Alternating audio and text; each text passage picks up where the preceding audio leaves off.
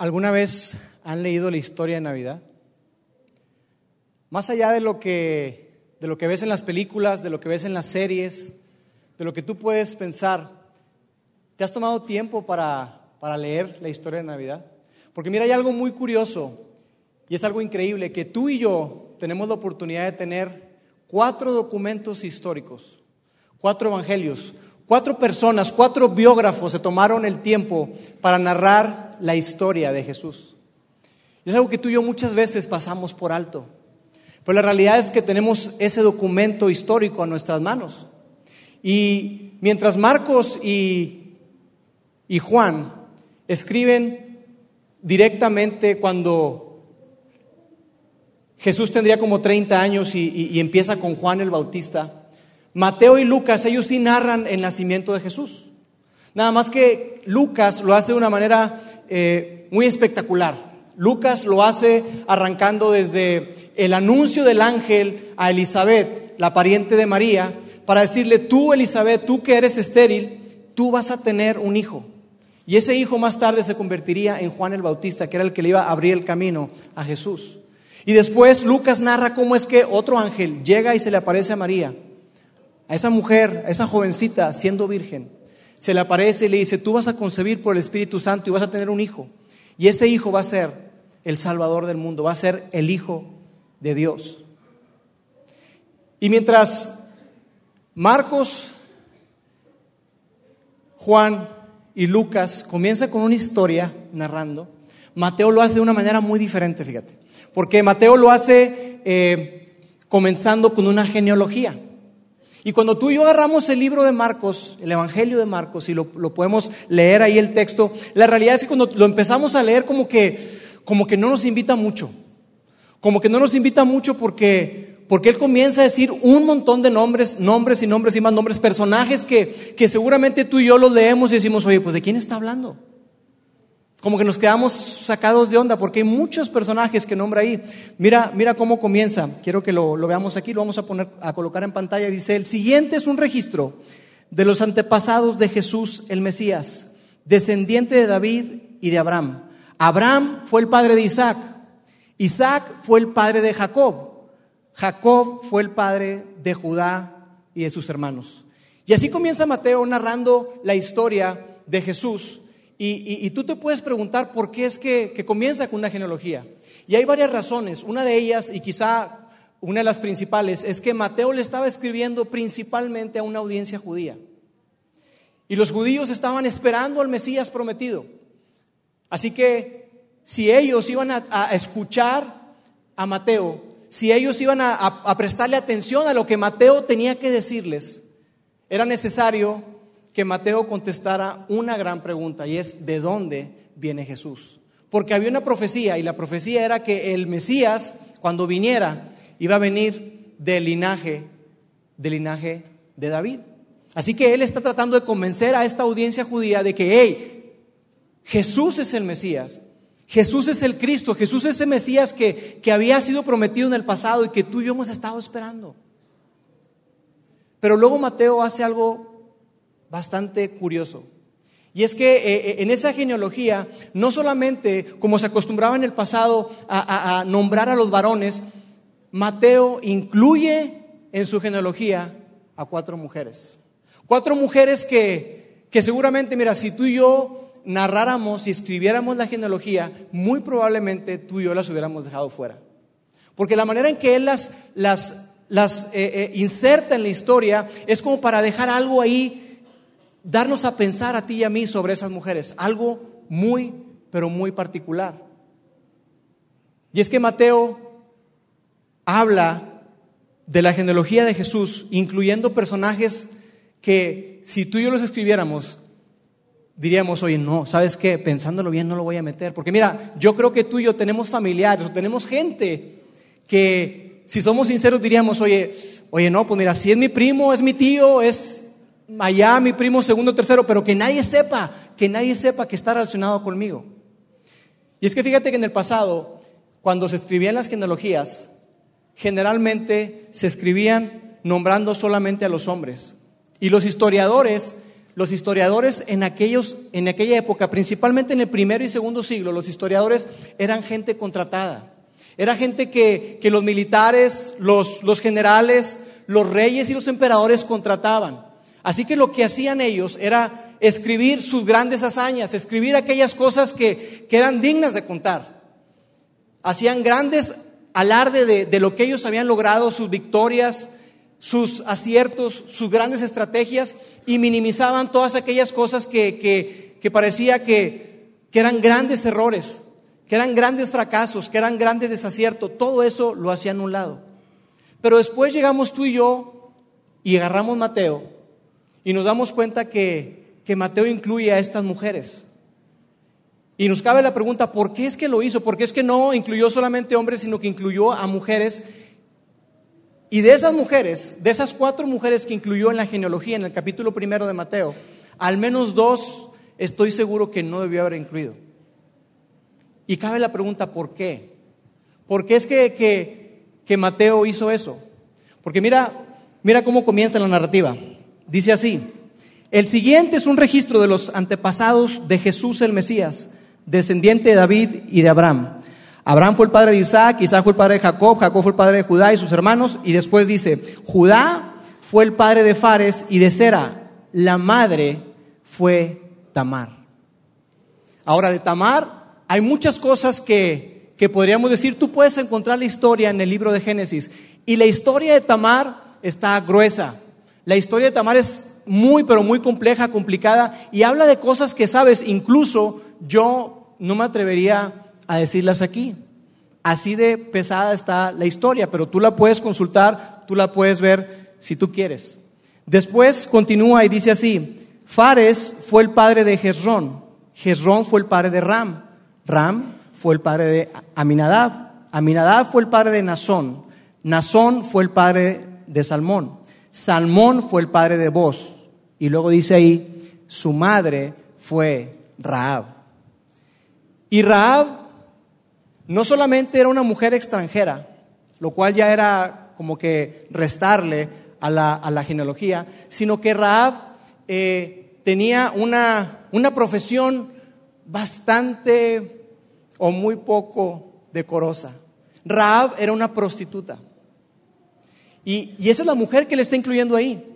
Y yo imagino que tú y yo el día de mañana, cuando lleguemos al cielo, porque ella está en el cielo por su fe, Quizá la vamos a ver pasar y dice, hey Raab, tú eres la progenitora de, de vos.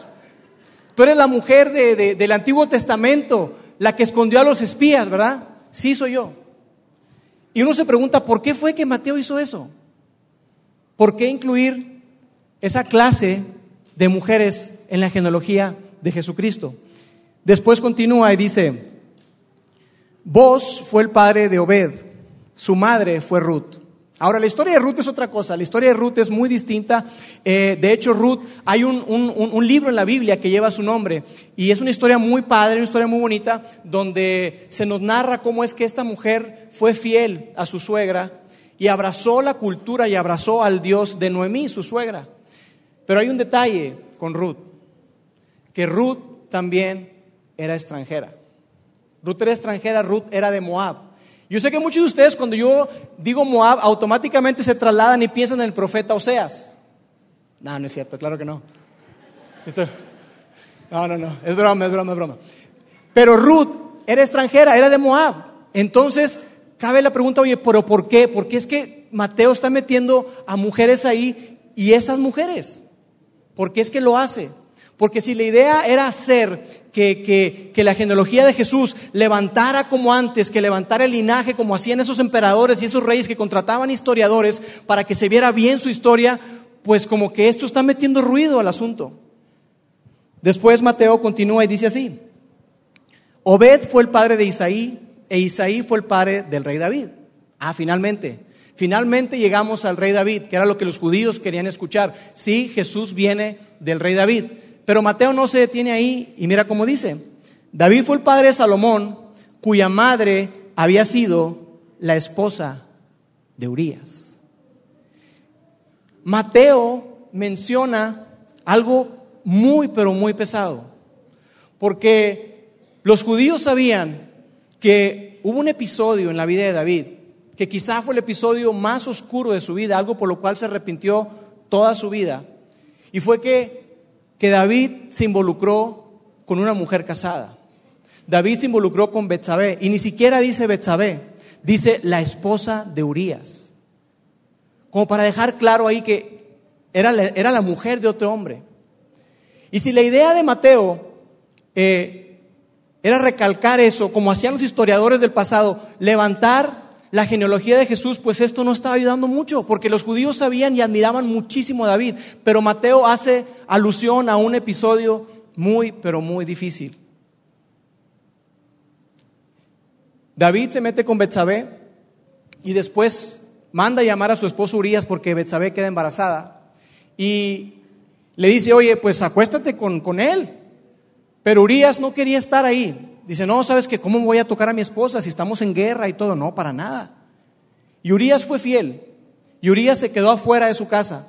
Y sabemos la historia, probablemente la conoces, que finalmente David, viéndose desesperado porque, porque Betsabé estaba embarazada y decía, pues este cuate tiene mucho tiempo fuera, se va a descubrir. Lo que hace David fue que manda a matar a Urias, que era parte de su círculo cercano, quizá uno de sus generales o capitanes, y además de todo era su amigo. Entonces, ¿por qué es que hace alusión a eso? ¿Por qué es que Mateo incluye a mujeres? ¿Y por qué es que incluye a mujeres como estas que estamos viendo? ¿Sabes por qué? Yo creo que porque Mateo pasó tres años con Jesús. Mateo anduvo con Jesús de cerca, Mateo vio cómo, cómo Jesús sanaba, sanaba, a los enfermos, Mateo vio cómo Jesús enseñaba, Mateo vio cómo Jesús abrazaba a esas personas que, que eran relegadas por la sociedad. Y Mateo entendió algo. Mateo incluyó a estas mujeres porque él captó que ese tipo de personas esas personas que, estaban llenas de pecado, esas personas llenas de fallas, esas personas que, que quizá tú y yo no habríamos incluido en la genealogía, Él las incluyó, porque Él entendió que esa era la misma razón por la cual estaba contando la historia. Porque Jesús vino por ese tipo de personas. Por eso fue que las incluyó. Por eso fue que Él mencionó. Porque Mateo comprendió que el pecado fue la razón por la que Jesús vino. Que Jesús vino a traer luz en medio de la oscuridad. Que Jesús vino a, traer vida en un mundo que estaba repleto de muerte.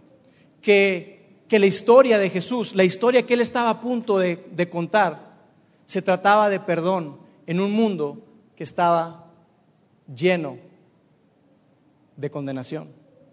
Y hay otra cosa más por la cual yo creo que, que Mateo incluyó a estas mujeres en la genealogía y que él comenzó con una genealogía. Y era que él se podía identificar con esas personas. Porque la historia de esas mujeres, la historia de esas personas, era la historia de Mateo. Personas como Tamar, personas como Raab, personas como Betsabé eran la clase de persona con las cuales Mateo se juntaba, con las cuales él frecuentaba. Sus amigos eran ese tipo de personas cuando él por fin un día conoció a Jesús. Sucedió en Capernaum, un pequeño poblado cerca del mar de Galilea, y estando ahí, como sucedía normalmente cuando llegaba Jesús, Jesús llegó ahí a Capernaum y, y desembarca y se corría la voz muy rápido. Llegó Jesús, llegó Jesús, llegó Jesús. Automáticamente se juntaba un montón de gente ahí y, él, él, enseñaba y él sanaba a los enfermos. Y esa vez no fue la excepción. La gente se corrió la voz, llegó ahí y dice la historia que, que le presentaron a, a, un paralítico. Llegaron unos, unos jóvenes, unas personas con un amigo paralítico y lo pusieron ahí. Pusieron la camilla con el paralítico y lo pusieron ahí a los pies de Jesús. Yo imagino a ellos viendo a Jesús, observándolo como que, ¿habrá algo que puedas hacer por él? ¿Lo puedes ayudar, por favor? Y Jesús hace algo muy interesante, Jesús hace algo muy curioso. Porque Jesús lo ve ahí tirado y le dice, ánimo, tus pecados te son perdonados. Ánimo, tus pecados son perdonados. Yo imagino a los amigos volteando a ver unos a otros como que, ¿este cuate qué onda? Porque ellos no lo habían traído para eso. Ellos habían traído a su amigo para que lo sanaran de su enfermedad. Ese hombre lo que quería era ser sanado de su parálisis. Y Jesús le dice, tus pecados te son perdonados. La gente religiosa que estaba por ahí, automáticamente vieron eso y dijeron, hey, tú no puedes decir eso, tú no debes decir eso. Solamente Dios tiene la autoridad para perdonar pecados. ¿Por qué dices tus pecados te son perdonados? Solamente Dios puede hacer eso. Y Jesús les dice, yo tengo autoridad para perdonar pecados. Y ellos se enojaron más todavía, porque al hacer eso, Jesús estaba blasfemando, porque se estaba haciendo igual, se estaba equiparando a Dios. Así que ellos estaban muy molestos y se puso tensa la cosa. Pero antes de que otra cosa sucediera, Jesús lo ve a ese hombre y le dice, tengo autoridad para perdonar pecados. Por cierto, levántate, toma tu camilla y vete a tu casa. Ahora no sabemos si ese día, si Mateo estaba ahí presente cuando ocurrió todos esos hechos, si estaba ahí en medio, pero al menos se enteró y lo vio probablemente, pero no, no sabemos si estuvo ahí en medio de toda, esa, de toda esa multitud, pero lo que sí sabemos es que inmediatamente después de ese hecho fue cuando Mateo conoció a Jesús. La historia, mira cómo lo narra. Dice así, mientras caminaba, Jesús vio un hombre llamado Mateo sentado en su cabina de cobrador de impuestos. Un hombre llamado Mateo sentado en su cabina de cobrador de impuestos. Y probablemente para Mateo conocer a Jesús en esas circunstancias debió haber sido bastante vergonzoso. ¿Por qué? Te explico. Porque los romanos vendían el derecho o la franquicia para que se pudieran cobrar impuestos. Y había impuestos por todo. Había impuestos por el puerto, había impuestos por las carreteras, había impuestos por los puentes, había impuestos por los alimentos, había impuestos por los ingresos, había impuestos por los carros, eso no. Pero había impuestos por todo, como ahora, ¿no?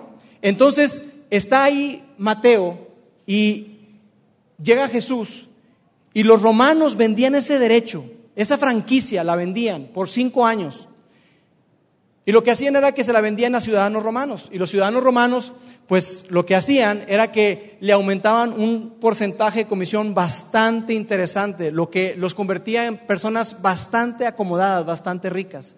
Lo que ocurría era que estas personas, imagínate un ciudadano romano llega a Palestina, llega a Judea y está ahí y resulta que viene a cobrar impuestos. Era la persona más desagradable, era una persona no grata, no bien recibida. Me imagino yo que hasta le robaban el burro, le aventaban huevos a su casa, dañaban sus propiedades. No era nada bueno, no era nada acomodado para un ciudadano romano. Entonces lo que ellos hicieron fue que decidieron que esa franquicia le iban a ofrecer también a judíos, para que le cobraran a judíos. Y ellos igual ganaban mucho dinero. Y ese era Mateo. Ese era Mateo. Una persona que era un traidor, porque era visto como un traidor a la nación. Era visto como un sinvergüenza. Era visto como una persona que, que, que era de lo peor, de lo peor, de lo peor. De hecho, en la Biblia encontramos que había dos categorías. Había pecadores y recaudadores de impuestos. Pecadores, homicidas, ladrones, adúlteros, mentirosos y recaudadores de impuestos. Y en esa categoría estaba Mateo. En esa categoría estaba Mateo. Así que él, él, era, él era hecho un lado, él no podía entrar a la sinagoga, él no podía entrar al templo porque era ceremonialmente impuro. Imagínate eso. Entonces, para los judíos en aquel tiempo, la vida religiosa era todo. Y Mateo estaba apartado. Mateo no podía ser. Era una vergüenza para su familia. Y ese era Mateo. Ese fue el hombre que conoció a Jesús. Ese fue el hombre que escribió el texto que estamos leyendo, el Evangelio de Mateo. Y llega, llega Jesús ahí y está sentado Mateo en su silla o en su cabina de cobrador de impuestos. Y Jesús va pasando por ahí y seguramente tenía que pagar impuestos porque venía del puerto, venía de desembarcar. Y yo imagino a los discípulos ahí caminando con Jesús, viendo a Mateo allá sentado decir, híjole, este cuate, oye, ¿qué hacemos? Escupimos. Sí, cuando pasamos, escupimos al piso en señal de repudio. O a lo mejor el otro dice, no, no, no, ya sé lo que vamos a hacer. ¿Qué tal si tosemos rata? Y ahí están ellos, molestos nada más de verlo. Y Jesús hace algo sumamente interesante. Mira lo que hizo Jesús. Jesús cuando pasó por ahí, le dijo a Mateo, sígueme y sé mi discípulo, le dijo Jesús. Sígueme y sé mi discípulo. Hey muchachos, esperen tantito. Mateo, Pedro, Pedro, quieto, pero tranquilo, Pedro. Mateo, ¿por qué no vienes con nosotros? Sígueme, sígueme. La historia dice que Mateo dejó lo que estaba haciendo y seguramente dejó algún encargado ahí, porque era una persona responsable, lo deja ahí en su cabina de recaudador de impuestos y sigue a Jesús. Y ya siguiendo, probablemente le preguntó a Jesús, ¿y a dónde vamos? Y Jesús le dijo, ¿por qué no vamos a tu casa? Y yo imagino a Pedro ahí, no, ahora quiere que vayamos a su casa, ¿qué onda? ¿Qué está pasando? Si nada más hablar con ese tipo ya nos va a meter en problemas, nos va, a jugar en contra y, y Jesús quiere que vayamos a su casa. Vamos. Llegan ahí y estando en casa de Mateo, Jesús le dice, oye Mateo, ¿y por qué no invitas a tus amigos? Invita a tus cuates. Vamos a comer una carne asada y unos taquitos por ahí. Y así que los invita. ¿Y a quién crees que invitó? Recaudadores de impuestos y personas de mala fama, porque eran las únicas personas que se acercaban o que eran los amigos de Mateo. No tenía una gran vida social, quizá tenía muchísimo dinero, pero no podía invitar a muchas personas o a las personas correctas. Ese era Mateo. Y estando ahí en la casa de Mateo, con sus amigos, alguien que está allá afuera de los religiosos, viendo todo eso que está ocurriendo, se estaban queriendo arrancar los pelos porque no entendían lo que Jesús estaba haciendo. Así que ellos desde afuera, porque no podían tocar la, tocar la casa, si tocaban la casa quedaban ceremonialmente impuros y no podían entrar a la sinagoga ni al templo. Así que esos religiosos desde ahí como que mandan llamar a alguien, hey, ven. Llega ahí uno de, de los discípulos de Jesús y le dice, oye, ¿qué onda con tu maestro? ¿Qué onda con este cuate? No entendemos, porque mira, por un lado hace cosas increíbles, hace cosas maravillosas que, nos decimos, wow, definitivamente es, él puede proceder de Dios. Y hace cosas grandes, pero de repente hace cosas como estas, que está comiendo con la escoria, está comiendo con esa basura. ¿Qué onda? ¿Por qué es que Jesús hace eso? Y Jesús, no sé si los escuchó, o no sé si el discípulo vino y le dijo, aunque también en otras partes se narra que conocía los pensamientos y conocía el corazón de ellos, pero me encanta la respuesta de Jesús. Mira lo que dice. Cuando Jesús los oyó, les dijo, la gente sana no necesita médico, los enfermos sí. La gente sana no necesita médico, pero los enfermos sí. Y con ese comentario, Jesús estaba, acuérdense, estaba ahí con Mateo y con sus amigos, probablemente podríamos decir, oye, qué duro. Porque los Mateo y sus amigos se pudieron haber ofendido, ¿no es cierto? Pero no fue así. Ellos no se ofendieron. ¿Sabes por qué? Porque la gente que está lejos de Dios sabe que está lejos de Dios. Así que quizá Mateo, él no se había considerado como una persona enferma, pero si él evaluaba su vida y decía, mira, sabes que se trata de vivir una vida justa, yo no la estoy viviendo. Yo no lo estoy viviendo, yo no estoy llevando una vida correcta delante de Dios y yo lo sé. Mateo sabía. La gente que está lejos de Dios lo sabe, lo percibe. Más allá de que si alguien viene y te dice, es que tú estás mal y eres un pecador y quizá tú digas, sí, mira, métete tu religión por donde quieras, pero en el fondo, cuando una persona está lejos de Dios, lo sabe. Y después Jesús añadió algo. Tomó una porción del Antiguo Testamento y les dijo, Dice, luego añadió, ahora vayan y aprendan el significado de la siguiente escritura. Quiero que tengan compasión, que no que ofrezcan sacrificios. Más allá de, de vivir una vida llena de religiosidad, Jesús dice, hey, ese texto del Antiguo Testamento dice, yo lo que quiero es que ustedes tengan compasión.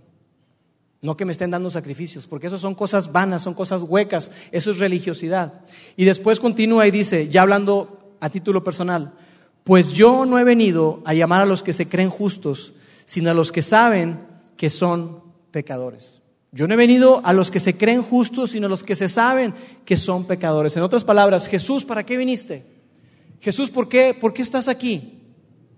Jesús estaba ahí por esas personas que saben que han fallado, por esas personas que no se creen justos, sino que saben que han estado alejados de Dios. Y yo imagino a Mateo ahí escribiendo y quizás sonriendo. la genealogía, escribiendo la genealogía y decir, híjole, qué increíble esto. Porque Mateo entendió el propósito por el cual Jesús había venido. Que esas personas, esas personas que estaban en la genealogía, eran la razón misma de la historia que él iba a contar. Esas personas que, estaban apartadas, esas personas que, que podías descalificar, eran la razón misma por la cual Jesús había venido. Era la razón de la Navidad. Mateo entendió que la historia de Navidad que estaba a punto de contar se trataba acerca de eso. De un Dios acercándose al hombre. Dios dando pasos hacia el hombre. ¿Para qué? Para que pudiera ser reconciliado. Dios acercándose a aquellos que están lejos de Él y Dios acercándose a aquellos que han sido alejados de Él. Eso fue lo que entendió Mateo. Mateo después de estar tres años con Jesús, conviviendo, comiendo, viendo lo que Él hacía, después de verlo clavado en la cruz y después de verlo resucitado, Mateo entendió algo. Mateo entendió que Jesús había venido para cambiar las reglas que si él iba a acercarse a Dios basado o poniendo su confianza en lo que él había hecho, no era suficiente. Mateo entendió que Jesús vino para cambiar eso para siempre, que Jesús vino para cambiar esa idea, lo que separa a muchísima gente, lo que separaba a la gente como Mateo y lo que separa a la gente hoy en día. Eso mismo es lo que separa a la gente hoy en día que mucha gente cree que para poder acercarse a Dios tiene que acercarse basado o descansando en sus buenas obras, en aquellas cosas buenas que ha hecho, en aquellas cosas buenas que ha logrado, como para mostrarle a Dios, mira mi calificación, Dios, estoy bien, estoy bien. Y dejando de lado o tratando de apartarse de las cosas malas. Mateo entendió que si esa era la base por la cual él se podía acercar a Dios, no era suficiente, que nunca iba a ser suficiente. Para él no era suficiente y para nadie era suficiente. Mateo, estando conviviendo con Jesús durante tres años, él entendió que él, un recaudador de impuestos, una persona de la cual otros se avergonzaban, una persona de lo peor, una persona que tenía su propia categoría, podía acercarse a Dios descansando todo su peso en lo que Jesús hizo por él. No en aquellas cosas que él había hecho o dejado de hacer, sino en lo que Jesús había hecho por él en la cruz y cuando Jesús resucitó.